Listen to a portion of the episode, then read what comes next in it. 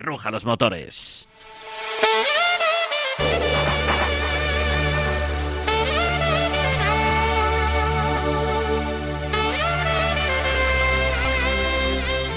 Primera carrera ya disputada. Hola Antonio Lobato, muy buenas. ¿Qué tal? ¿Cómo estamos? Eh, así, la valoración del 1 al 10, ¿cuánto te moló?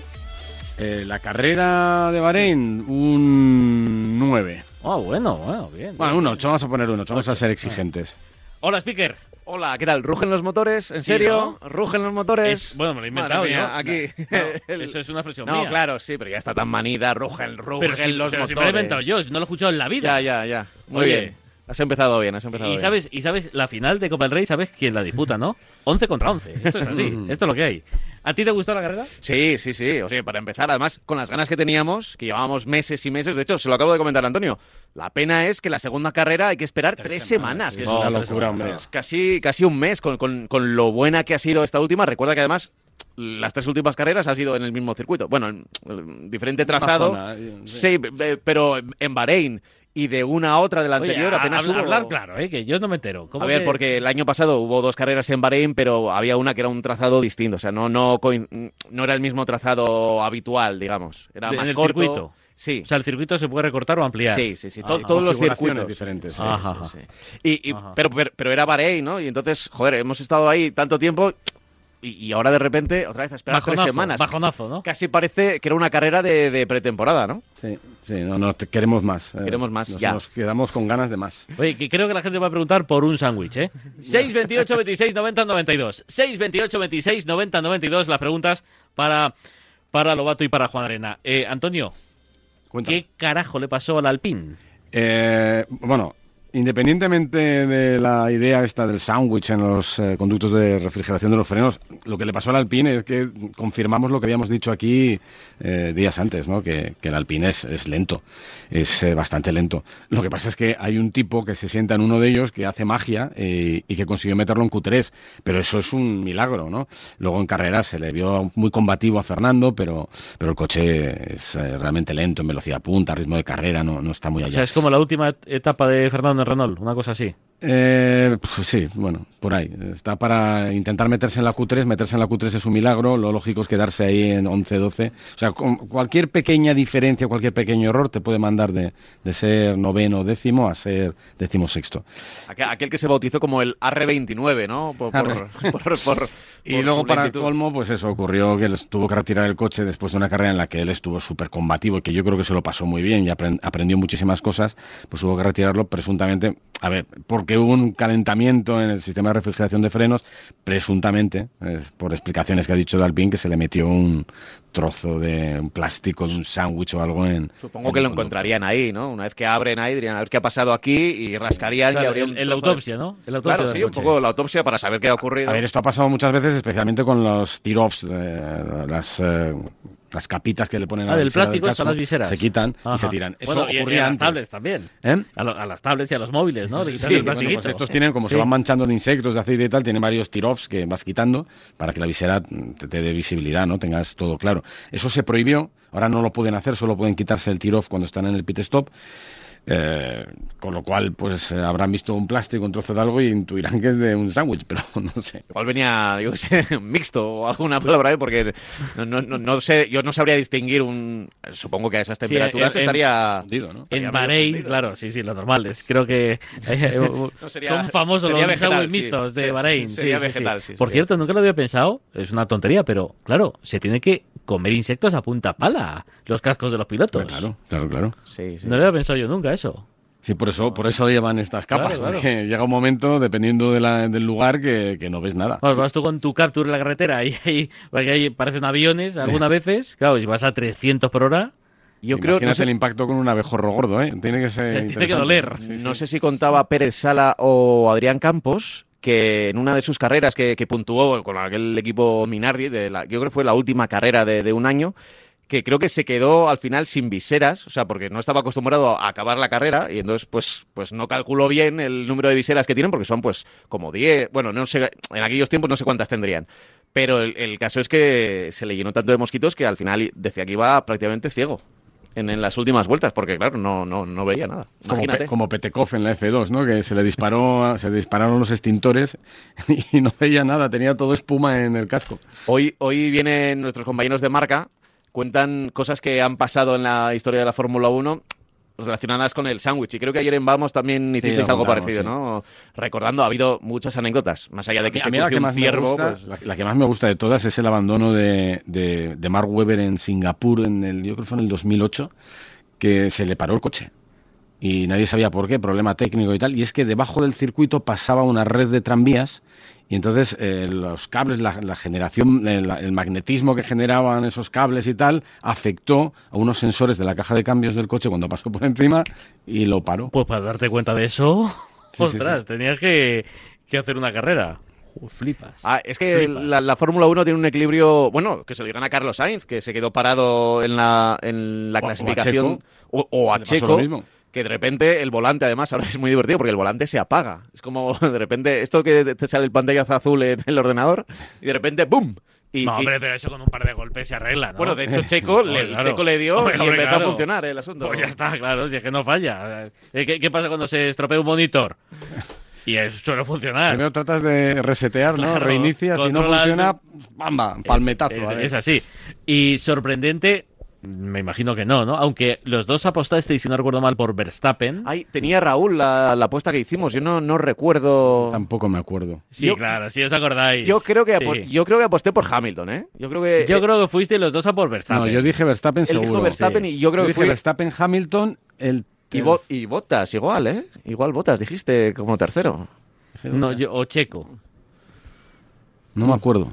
Es- esto es bueno, Eh, ¿eh? le podemos sí. pedir, Raúl hizo una foto. Raúl hizo un- eh, le podemos pedir a, a Raúl que nos lo que nos lo mande. Sí, Bueno, está da igual, no acertamos, ¿no? Pero vamos, no acertamos seguro. Y Igual la- el primero, pero sí es muy Y complicado. en la segunda versión que hice en, en Movistar, en la zona F1 este fin de La semana, segunda oportunidad. tampoco acerté. Tampoco. Porque el pobre Gasly me dejó tirado.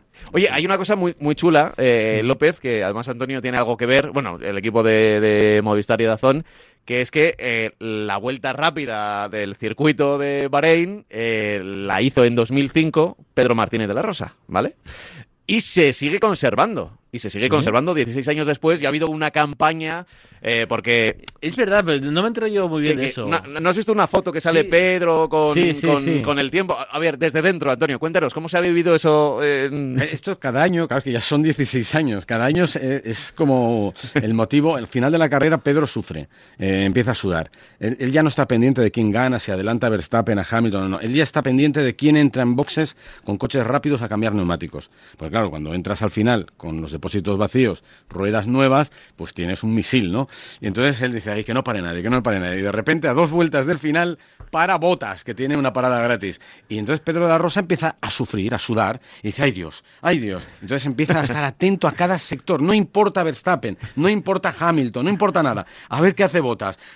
Puñetas, primer sector morado, ay, segundo sector morado, Eh, tercer sector mira el tiempo y dice, uff, me he librado. Eh, bueno, se quedó lejos, él dice. Sí, medio segundo, medio segundo. Encima, seis décimas. Yo creo que va a aguantar bastante el tiempo de Pedro. Hay que decir que, que en 2005 eh, había repostajes, es decir, que había más opciones de ir con el, con el coche vacío, pero que tiene mucho mérito de después de tanto tiempo. Quedan pocos, eh, quedan pocos Sí, sí, récords creo, de- creo que Schumacher tiene otro en otra pista y, y ya los demás son de la época híbrida, que es una época muy, muy rápida. Primeras preguntas para Lobato. Venga, 628 26 90 92. La gente que escucha la radio quiere saber esto. Buenos días, Radio Marca. Buenos días, Lobato. Buenos días. Eh, después de la carrera de Bahrein, en la que ya hemos podido sacar un- unas pequeñas conclusiones de los ritmos Sí, de los coches, me gustaría que me dijerais, con los circuitos que vienen por delante, cuáles van a ser más Mercedes, por así decirlo, y cuáles más Red Bull. ¿Dónde va a estar las ventajas de, de cada coche del Alpine? También, mejor. Un saludo, Radio Marca. Eh, fue complicado me lo pones, ¿eh? Complicado O sea, me a- lo pones, porque ha cambiado la todo tanto. chunga, sí. Eh, próxima, próximo Gran Premio Simola. Eh, territorio Mercedes el año pasado porque hicieron doblete en todo.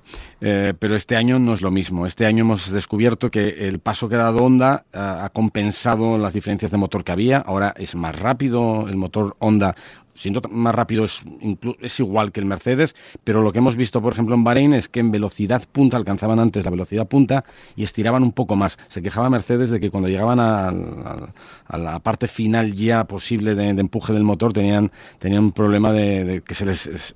Eh, que dejaba de empujar la parte eléctrica. Es más eficiente el Red Bull, el Honda, en, en carga y en, en la suelta de, toda la energía eléctrica. Eh, eso es todo lo que han compensado. Aerodinámicamente tiene más carga aerodinámica Red Bull, eh, se veía mucho en el sector 2, que es donde más carga necesitas, donde estaban las curvas eh, más lentas con más exigencias de tracción, ahí le sacaba una ventaja tremenda en salida de curva el Red Bull a, Mercedes, e incluso en la zona rápida con cambios de dirección, el Red Bull también era más rápido, era donde sacaba todo Verstappen, en primer sector y segundo, y primer sector y tercero estaban prácticamente a la par, eh, muy igualados, pero el segundo sector es, es de Red Bull. Así que es difícil verlo, ¿no? hay, que verlo porque hay que ver también la degradación eh, que puedan tener los neumáticos y eso también va a ser un, factor que, desconocemos. Eh, yo creo que ahí es muy precipitado y muy arriesgado ir diciendo dónde van a ser más rápidos pero presuntamente eh, yo creo que en circuitos como Imola, como en Barcelona, Red Bull va a tener que estar por delante, más por delante todavía que en Bahrein pero habrá que verlo. Yo, eh, estoy de acuerdo. El Alpine, el Alpine eh, olvidemos, o sea, olvídalo. Sí, sí. Eh, no, no, no, no hay circuito que le vaya bien o mm, mejor que, No, es que no, no puede ser. a ver, ayer hacíamos una clasificación también en nuestro programa, Vamos sobre Ruedas, la hacía Tony Cuquerilla de cómo están ahora mismo los equipos. Y tenemos varias divisiones. Primera división está Red Bull y Mercedes. Segunda división tenemos a Ferrari y a McLaren con, con Aston Martin perdón, con Aston Martin, con Alfa Tauri. eh, hay una tercera división donde meteríamos Alpine, Alfa Romeo, a, eh, Aston Martin y la última división donde estaría yo creo que bastante rezagado Haas. Entonces, pasar de una división a la otra mm, va a ser complicado. Sobre todo teniendo en cuenta que este año las evoluciones que vayan, que, vayan a hacer los coches van a ser muy limitadas. Oye, ¿y de memoria cómo vais? Es decir, eh, si hablamos, que, o sea, es fricada, ¿eh? Mal, a ver, mal, mal. Si hablamos de, eh, qué sé yo, Mónaco 2015. ¿Os acordáis de algo o no? Mónaco 2000. No, no, digo yo. Mm, o sea, eh, yo creo que decir una, ¿eh? Tanto Antonio como yo recurrimos a Cristóbal Rosaleni, que siempre es una especie de Google. Pero Mónaco 2015, pues eh, a ver, yo no recuerdo. No, no, recuerdo ahora mismo, no, no me acuerdo ahora mismo. No acuerdo, bueno, Mónaco 2020 sí porque no hubo. Y del anterior sí porque ganó Ricciardo con, con un motor que, que no, le, no, le, funcionaba la parte eléctrica. Y, y, puedes acordarte más de los viajes? Es decir, de cuando estabas en el circuito y ahora que no, eso no eso no influye me he hecho mayor o sea tengo eh, a lo mejor me dicen 2015 fue el gran premio en el que tal hizo no sé qué y ya te sale ah, todo. hombre, ya, me acuerdo, ya te sale todo entonces sí. pero si no me acuerdo Mónaco me acuerdo de una carrera de Fernando en Renault que yo no sé, no me acuerdo el año, que se quedó sin ruedas, que, el coche iba genial, pero se quedó en las lonas, pero no, podría decirte el año ahora mismo, se me, se me, se me va. Más preguntas para Lobato y, y el speaker, venga. Buenos días, Antonio. Una pregunta. Eh, cuando Verstappen dejó pasar a, Hamilton, mm, la polémica. fue directamente su equipo lo que solo comunicó antes de que los jueces lo dijeran o fueron los jueces que se lo dijeron primero. Venga, un saludo. Eh, yo creo que debe ser muy en paralelo, ¿no? En el momento en el que haces eso, eh, el equipo sabe que ha sido por fuera de pista. Me imagino que dirección de carrera le confirma al equipo eh, ha adelantado por fuera de pista, tiene que devolverle posición. Y eso lo hace el, director de carrera, que es Michael Massey. Y, se lo comunican rápido. Fue muy, bueno, fue todo meteórico, porque el adelantamiento es en la curva 4 y Verstappen le, cede la posición a, Hamilton saliendo de la, de la 10. Es decir, no hubo discusión. Eh, una vez que dirección de carrera te dice que has adelantado por fuera y que tienes que, devolver la posición, tienes que hacerlo, en, tienes un límite para hacerlo, tienes una vuelta. Si no lo haces, te, ¿Y eso que hay una especie de bar?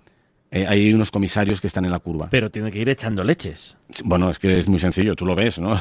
Sí. Están ahí. Ya, bueno, pero un penalti lo ves y no hay lío ni nada. Sí, no, pero aquí no hay discusión, porque no tienes medios para discutir nada. O sea, si te has ido por fuera, te has ido por fuera. ¿Y puede haber errores también de los comisarios? Puede haber errores. Sobre, eh, de hecho, en algunas curvas donde se, se, están controlando los límites de pista y a veces es muy complicado para, para el ojo humano estar ahí pendiente de todos los coches que pasan, meten sistemas electrónicos que determinan si estás fuera. Es una especie de ojo de halcón versión automovilística. Eh, aquí no según dijo Michael, Michael Massey, no era electrónico, sino que había dos comisarios que estaban ahí viendo. Lo que pasa es que estaban viendo y vieron 19 veces a Luis Hamilton pasar por fuera. Pero claro, es que en las notas de evento que se hicieron, el, que se comunicaron el viernes, se dijo que se iban a controlar eh, las vueltas en, en, la curva 4 el viernes y el sábado en clasificación, pero no en carrera, que el límite en carrera estaría en la hierba artificial y en la trampa de grava que había después. Y mira tú por dónde, eh, mm, a Hamilton le dejaron pasar 19 veces porque no había límites. Verstappen estuvo entrando por, por, por, la pista tocando el piano, que es lo que, lo que en principio se tiene que hacer. Y se quejó Verstappen de que, de que Hamilton se lo estaba saltando. Y le decía a Red Bull, ah, sáltatelo tú. Dice, no, es que yo quiero ser legal. Vale, fue legal siempre, excepto en el adelantamiento clave que lo hizo por fuera. Y claro, a ver, eh, los comisarios pueden hacer la vista gorda, sobre todo teniendo en cuenta lo que había dicho Michael Massey a los equipos y a los pilotos, eh, si es en una vuelta en la que vas solo. Pero si ganas, si ganas una ventaja tan grande como es ganar una posición, pues eso no lo pueden permitir. Me voy a poner futbolístico. ¿Y por qué es Hamilton? ¿Perdona? ¿Y por qué es no, Hamilton? No, no, lo hicieron todos. Eh, o sea, que decir, no hay no puede haber trato de favor. No, no, no, no, no. no. de, de, hecho, Verstappen ha tenido también trato de favor en los últimos años por parte de la FIA. No, pero también le han anulado algunas victorias en el pasado, ¿no? Por hacer lo mismo. No, pero Leclerc, cuando acabó la carrera, le preguntaron por el, por el, por el tema de los límites de pista y dijo, pero estábamos autorizados a hacerlo, éramos libres, ¿no? Y tú dices, mmm, eran libres, pero se montó un pollo con los dos que se luchaban por la carrera y dirección de carrera empezó a, a monitorizar esa, esa curva en mitad de la carrera y a decir a Hamilton que no lo hiciera más porque le podían sacar una bandera blanca y negra y a Verstappen que devolviera la posición. Entonces no puede ser. Que es la bandera pirata, ¿no? Sí, exacto. la pirata que si no te, te expolio en la siguiente te lo quito todo. Eh, lo, que, lo que tienen que hacer es, eh, a ver, tú si quieres controlar los track limits, ponle track limits, eh, li, eh, controla las, las, curvas donde los pilotos sabes que van a utilizar el exterior para ganar ventaja. Un piloto siempre que tiene campo, grava, lo que sea, pero siguiendo por ahí, gana tiempo, lo va a hacer.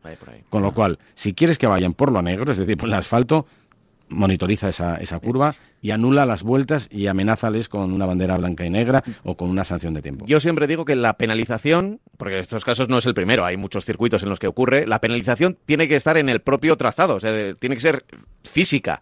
¿Qué ocurre? Pues que como hay la, la seguridad prima, pues han hecho muchas escapatorias asfaltadas y, y, demás, pero, pero oye, si es más rápido, pues al final es más rápido, hombre, con tal de que no te saltes dos chicanes o algo así, pero, pero eh, oye, pues pon, de hecho, creo que es noticia de hoy, creo que van a poner eh, dos peral, dos, bueno, dos sándwiches, o no sé cómo, un sándwich no.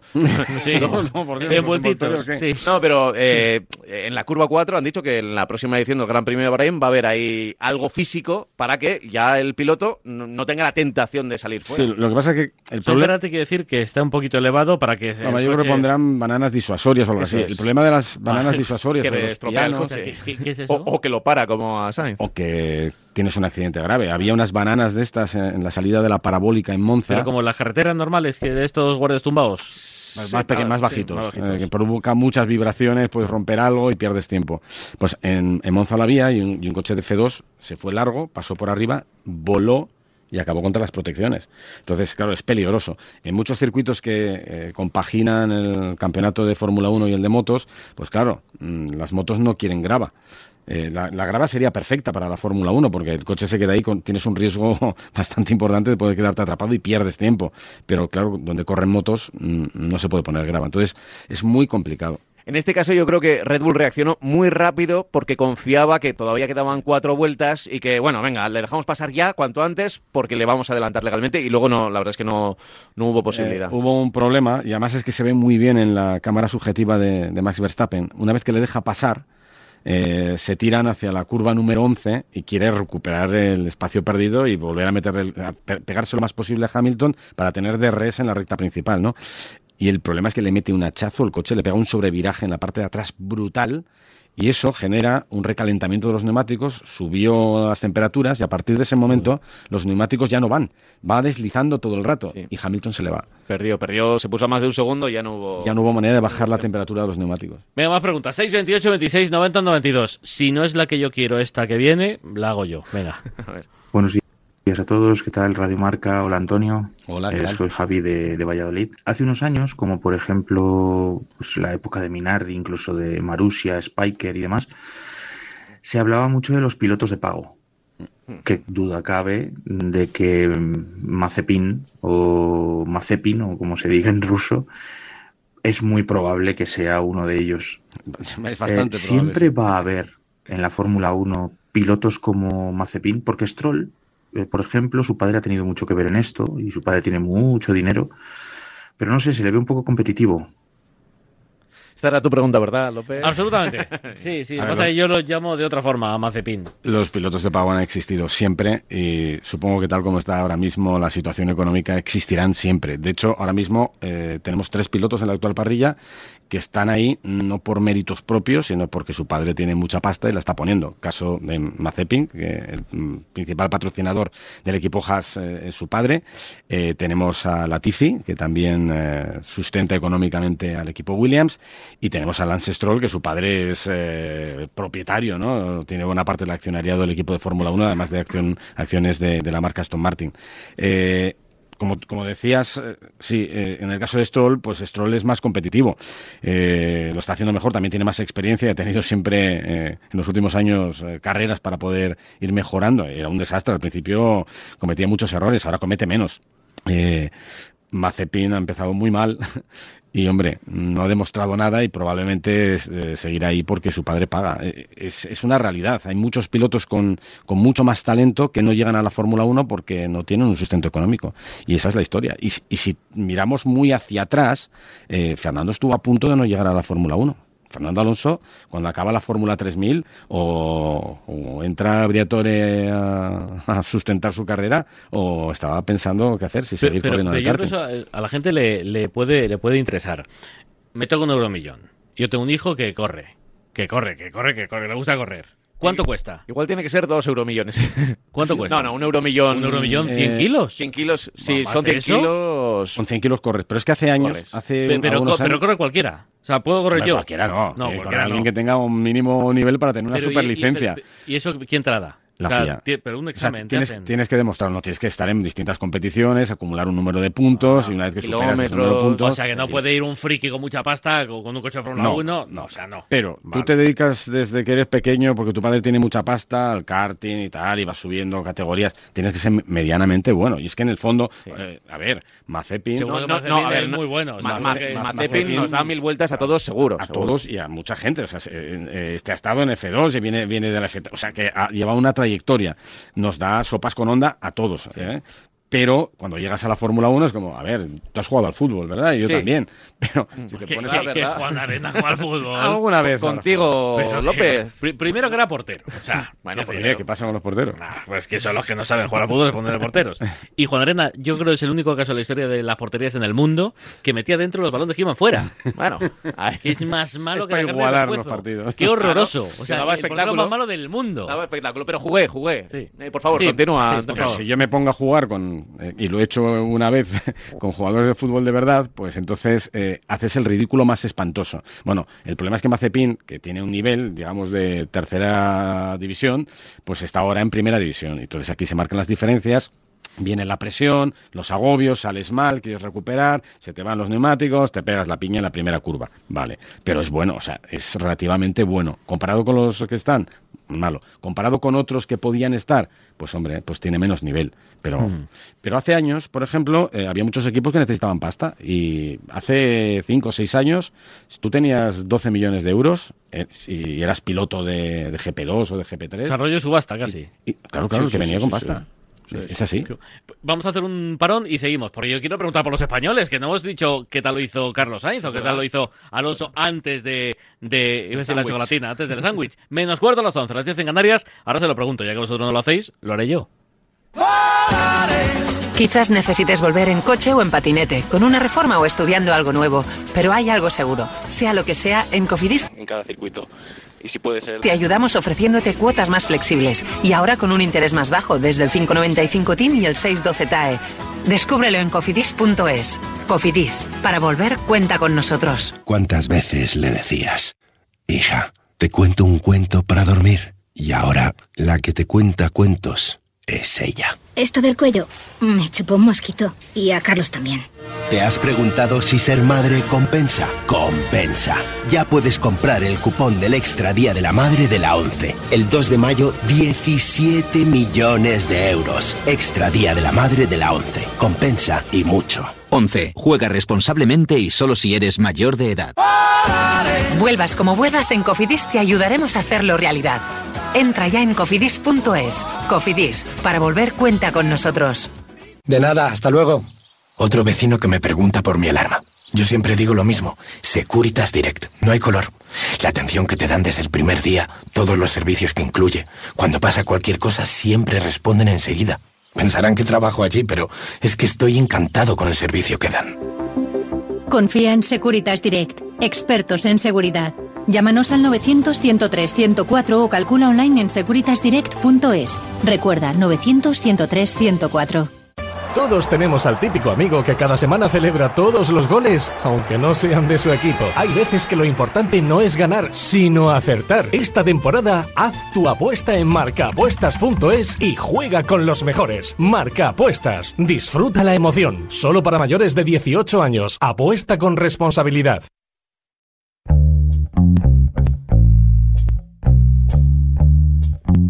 Me pasa cada día más a menudo. Cada vez les cuesta más a mis amigos encontrar una excusa para no cambiarse a línea directa. Pero es que con lo último es imposible no hacerlo, porque vale, todos sabemos que si te cambias a línea directa pagas muchísimo menos por tus seguros de coche, moto u hogar. Pero es que ahora, en este momento único, si te vienes, te paga la próxima ITV de tu coche. Gratis. Es el momento de cambiarte a línea directa. 917-700-700. 917-700-700 o consulta condiciones en lineadirecta.com.